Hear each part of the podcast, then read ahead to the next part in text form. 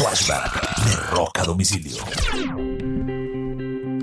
Un 18 de mayo del año de 1980, después de lidiar una dura batalla contra la depresión y la epilepsia, se suicida Ian Curtis, el líder y cantante de la agrupación Joy Division, una de las bandas más importantes del rock del New Wave en la historia en Inglaterra.